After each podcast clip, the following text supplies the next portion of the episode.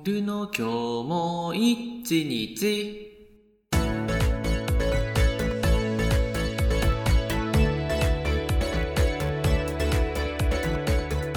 おはようございます。こんにちは。そしてこんばんは。始まりました。ポンデュの今日も一日。この番組は私ポンデュがリスナーの毎日に寄り添うをコンセプトにお届けするデイリーラジオです。朝聞いている方には今日も一日頑張って、夜聞いている方には今日も一日お疲れ様というメッセージを込めてお送りしております。さて、第33回目ですけれども、本日3月の20日でございます。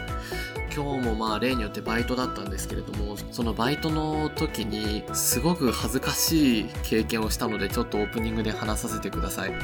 まあ、いつも言ってるように僕はね、滑舌があまりよろしくないんですけれども、そのくせ声はでかいんですよ。特にバイト中は。で、前にも言った通り僕ファーストフードで働いてるんですけれども、いつもだったら配達に出てることが多いんですけど、今日は珍しくずっとお店の中で仕事してたんですよ。で、まあ、その中のちょっと奥の方というか、厨房近くの方で働いてたんですけれども、接客している後輩の女の子がレジのそのお待たせっていう機能があってそこでもうお客様に提供し終わった注文がまだお待たせっていうところにちょっと残っちゃってたんですね。だからそれを消してもらおうと思って終わったお待たせ消してくださいって僕大声で叫ぼうと思ったんですよ。そしたら終わったお待たせなんですけど間違えておまったって言っちゃったんですね。で、しかも最悪なことにそこで、おまったのところで僕、あ、やべ、噛んだっていう風に止まっちゃったんですよ。だからもう、店内に僕が、おまったって言った声だけが響き渡るっていう。あの、本当にね、わざとじゃないんだ。わざとじゃないんだけど、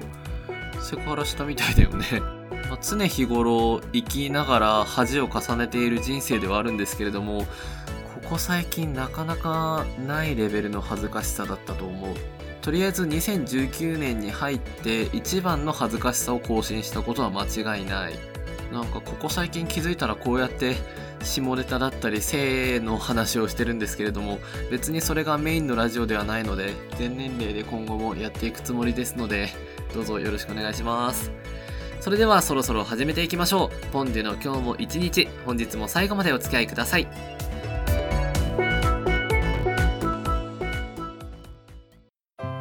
シンデレラったらグズでノロマねお言葉ですがお母様グズとノロマは同じ意味ですから重複表現になってしまいます。文句を言う暇があるなら勉強なさったらポンデュの今日も一日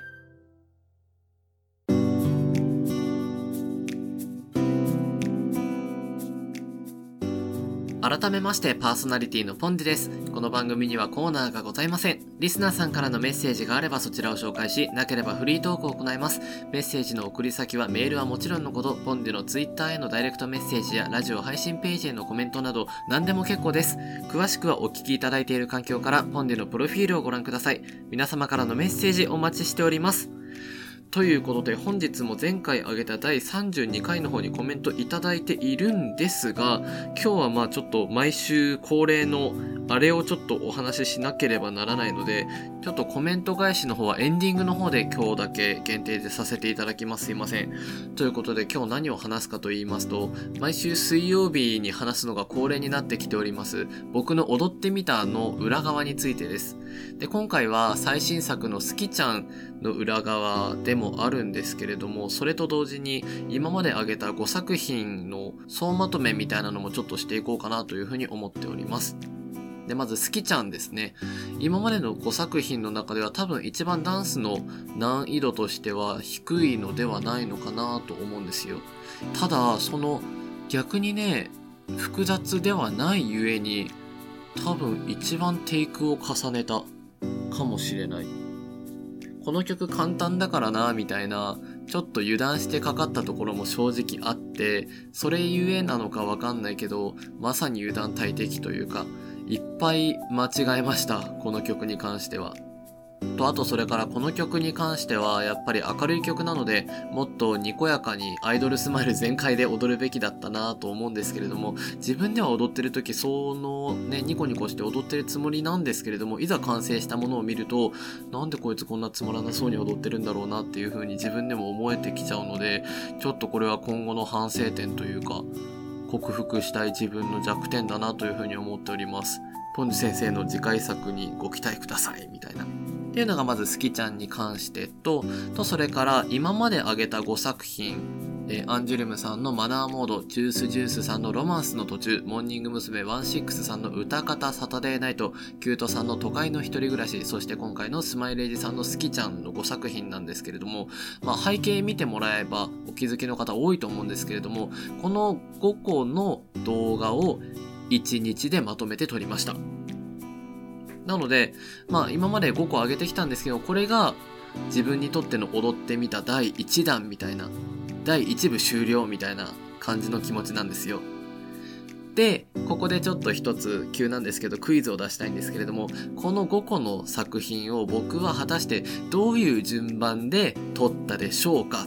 まあ、ヒントとしては、それぞれの動画を見ていただいて、僕のなんだろう、疲れ具合とか、あとは髪の乱れ具合とか、そういうもろもろからひょっとしたら推理できるのかもなと思うので、ちょっとまあシンキングタイムスタート。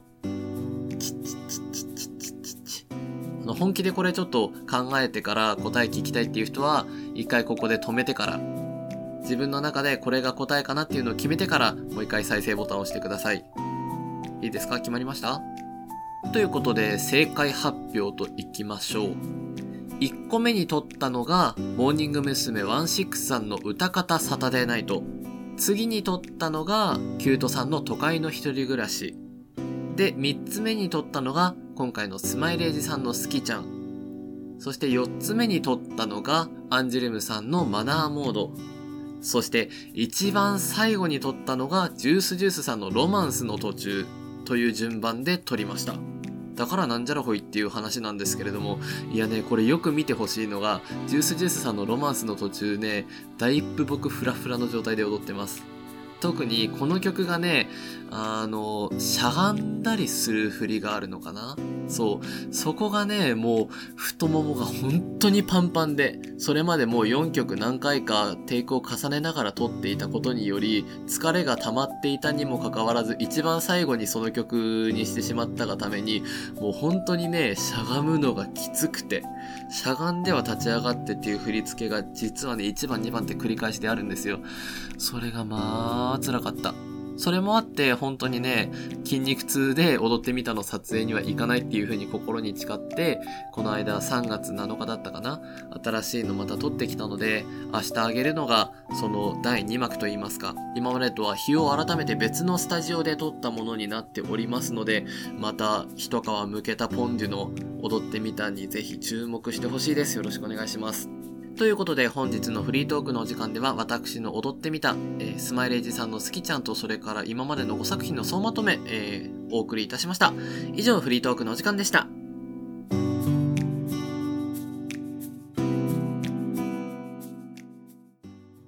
魔法は12時までですからね。では行きますよ。その呪文は翌朝まで続いた。本日の今日も一日。ここでお天気情報です。3月20日水曜日のお天気は全国的に晴れて春本番の暖かさとなります。最高気温が20度を超える地点もあるようです。翌日の木曜日が広く雨が降るため、今日のうちに日差しを活用して洗濯などを済ませておくことがおすすめです。以上、3月20日水曜日のお天気情報でした。